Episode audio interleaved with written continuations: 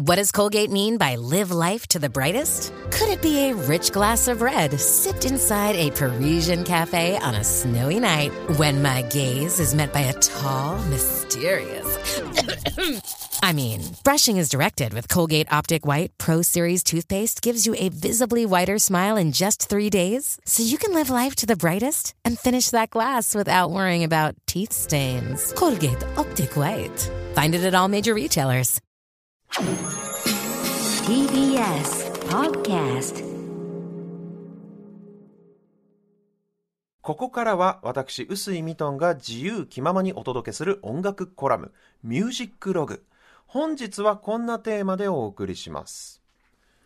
電子ピアノと一緒くたにしないでほしいエレピ奏者の悲痛な心の叫びを聞けということでですね、はい。今日ね、あの、10時台からの特集テーマが楽器なんですよ。で、えーまあ、それにちなんで僕が普段使っている楽器についてのお話をちょっとしたいと思うんですけども、はい。僕普段ライブの時に必ずウーリッツァーという楽器を持ち運んでいるんですね。ウーリッツァー。はい、このウーリッツァーって何かというと鍵盤楽器です。つまりキーボードですねでどんなキーボードかっていうと電気の力で音が出る、まあ、いわゆるエレクトリックピアノ略してエレピと呼ばれることが多いんですけれども、そういう楽器になっておりまして昔の楽器なんですよ。60年代から70年代80年代の頭くらいまで作られていたんですけれども30キロ以上重さがあります。30キロ以上？はい。でも僕は日本全国どこに行くにもこの楽器をエッサホイサと運んでこれでライブをしてるんですね。唯一ね持っていかなかったのはあの沖ノ島でライブをやった時。沖ノ島ね。離島はねちょっと物理的に持っていけなかったりするんですけど、はい。基本的にはもうツアー回る時もこのウーリッツァーという楽器を持ち運んでるわけなんですけれども、ライブが終わった後なんかにねお客さんからねそのその電子ピアノすごいいい音ですねとかその電子オルガンすごいあの重そうで持ってくるの大変でしょうとかってお声かけていただいたりするんですけど、はいはい。僕もね、大人なんでね、その場では、あありがとうございます、そうなんですよ、すごくいい音なんです、なんてニコニコしてるんですけど、一つ言わせてほしいことがあるんですよ。はい。電子じゃないんです。電気ピアノなんですよ、これは。これね、何が違うかっていう話なんですけど、はい。まず電気ピアノつまりエレクトリックピアノって何かというとアコースティックのピアノの話からまずしないといけません。きのこさんがねその、昔ピアノ習ってたことがあるじゃないですか、はい。って話を先週かなしたのかな、はい。でその時にあの弾いてたピアノっていわゆる壁にこうくっついてる黒い。ピアノで、うん。特に電源とかを入れることなくその鍵盤を押さえたらその音が鳴るわけですよね、それはそうです。まあアコースティックピアノですよね、うん。でそれ多分壁にくっついてる型のやつだとアップライトピアノっていう言い方しますけど、グランドピアノとかアップライトピアノっていうのは鍵盤をまあ指で押さえると内部で木製のハンマーがまあ跳ね上がるうん。動くわけですね。で動いたハンマーどう何をするかっていうと内部に貼ってあるピアノ線を叩くんです。弾くというか。それによって音が出るわけなんですね。で、まあ、グランドピアノにせよ、アップライトピアノにせよ、その、共鳴板みたいなものが、うん内部にあって、それで音を増幅させて、ちょっと大きな音量にしているというのがアコースティックピアノ。電気の力を借りずに、うん、音が出ていると。じゃあ、それに対してエレピっていうのは、まあ、エレピにもいろんな種類があって、僕がライブで使ってるウーリッツァーとか、あと有名なエレピとしてはローズとかね、あと、えっ、と、クラビネットなんていうもの、いろいろ種類はあるんですけど、えーあ基本的にはアコースティックピアノと同じように鍵盤を押さえると内部でハンナハンマーが跳ね上がります。はい。で、跳ね上がった先に何があるかというと、これがね、ピアノ線じゃないんですよ。持ち運び、そう、持ち運びができるように作られた楽器なので、はいピアノ線だとその弦張らなきゃならない分、すごい長い距離が必要になるんで、楽器が大きくなる。それをコンパクトにするために、じゃあハンマー何を叩いてるかっていうと、例えばこれ楽器によって違うんですけど、ローズピアノだと音叉みたいな金属の棒を叩きます。うん金属の棒が入ってるんですか？そう、中に金属の棒がずらっと鍵盤と同じ数だけ入ってるんです。それをハンマーで叩く。へーで僕が使ってるウーリッツァーだとあのねハーモニカとかにを分解すると入ってるようなチップっていうかリードみたいなちっちゃな薄い金属のかけらみたいなのがあってそれを叩くんですよハンマーでだからね、ライブ中に折れちゃったりするの、そのハンマーが。あんまりその分厚いものじゃないんで、ポキッと折れたりする。するんですけど、そういうトラブルもあるんですけど、なので、これつまりどういうことかというと、電気、電源を入れなくても音は鳴るんですよ、実は。エレクトリックピアノって。えーあの、実際に物理的にハンマーがその音差みたいな金属のバーだったり、えー金属製のちっちゃなリードみたいなチップを叩くんで、あの、電源入れなくてもね、鍵盤で弾くとその音がちっちゃく聞こえるんですよ。それを音を大きくドラムとか、えーベースとか他のエレキギターとかに対抗するためにギターアンプとかを使って電気の力で大きな音量に変えてるよっていうのはがエレクトリックピアノなんですよねなる。ほど。はい、なので、まあ、例えばね、エレキギターってあるじゃないですか。はいエレキギターってアンプ通さないとすごいしょぼい音しか鳴らないわけですよ。チャカチャカチャカチャカ。なんだけど、アンプで、その電気で増幅させるとギューンってすごい音が鳴るっていうのがエレキじゃないですか。はい。でもエレキギターも電源がなくても音は鳴るわけですよ。弦をだってピックとかで弾くわけだから。ちっちゃい音だけど鳴る。そのイメージに近くて、エレクトリックピアノもちっちゃい音だけど鳴る。これがでも実はすごい重要なところで、あの、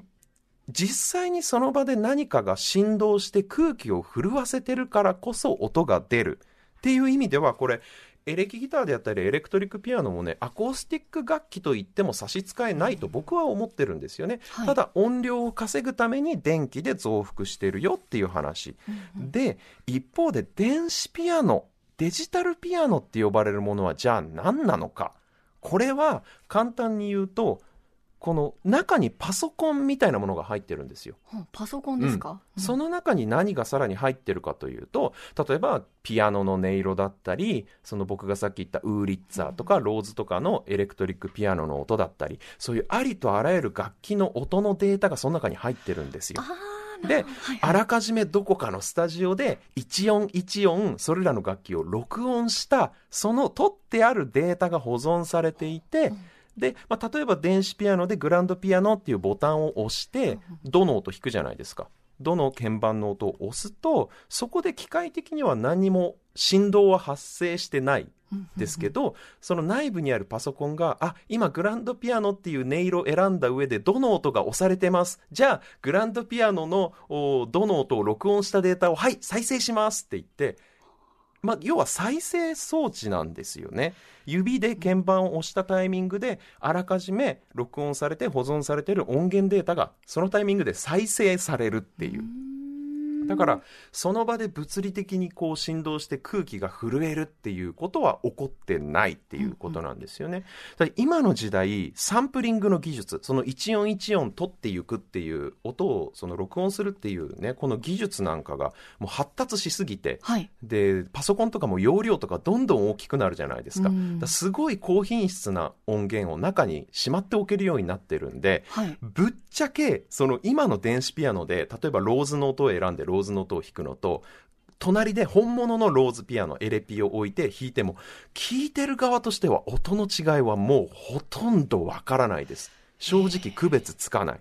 じゃあなんでわざわざその本物の楽器を使う人っていうのが、この2020年の今の時代でもいるのかっていうと、これはね、弾いてる側のプレイヤーの感触がやっぱ全然違うんですよ。なんでかって言ったら、やっぱり何度も言いますけど、自分が指で何かを押さえる作業、操作をした時に、それに対して物体が振動しているっていうその感覚、振動であったり、えーその感触がね、指先に伝わってくるんですよ、本物の楽器って。でも電子ピアノだとそれがないんです。だその自分が今空気の振動を生み出し、その空気の振動が聞いてる人の耳の鼓膜を振動しさせてるっていう、そこになんかこうロマンがやっぱりあるんですよね。だなんか弾いてる時の気持ちの入り方がね、やっぱり本物の楽器とデジタルでサンプリングされたものをそのボタンを押して再生するっていう行為とはやっぱり根本的に違うっていうのが、まあ演奏者側としてはあるんですよね。まあ言ってしまえばでも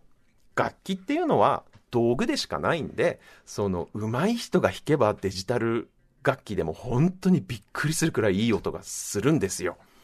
なんで、まあね、しかも電子ピアノって1台あったら、ローズの音も出る、ウーリッツァーの音も出る、ティンパニの音も出ます、グランドピアノの音も出ます。バイオリンの音も出ますって単純にすごい便利なんで、やっぱりまあ使いようかなっていうふうに思うんですけど、やっぱり楽器奏者としてのそのものを震わせるロマンみたいなね。まあ、そういうロマンをこう大切にしすぎちゃうからこそミュージシャン家業なんていうのをこの、なりわいに選んでしまうっていう部分もあると思うんですけれども。なのでね、本物のエレピが聞きたいっていう方はぜひあのコロナが落ち着いたら僕のライブに来てください。あの、本物のエレピでライブをやってますからね。生でサウンドを聞いていただけるんで。で、まあ、ローズとかウリッツァとかクラビネットとかエレピが使われてる大名曲ってもうほんとたくさんあるんですよ。はいなので、このコラムでも楽器ごとの特集みたいなこともやっていきたいなって思ってるんですけど、今日はね、あの、僕があーライブで毎日毎日エッサホイサと運んでいるウーリッツァーという楽器の旨味が一番よくわかるこの曲を聴いていただきたいと思います。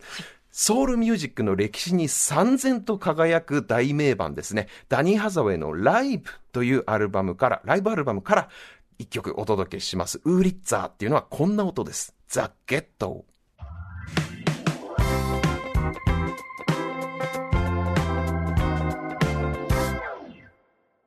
お送りしているのは1972年のライブアルバムライブからダニー・ハザウェイでザ・ゲットでした。どうですか？このなんかくぐもったちょっとあったかい音色。なんかずっと聞いていきたくなりますね。そうなのよ。すごい心地いいよと。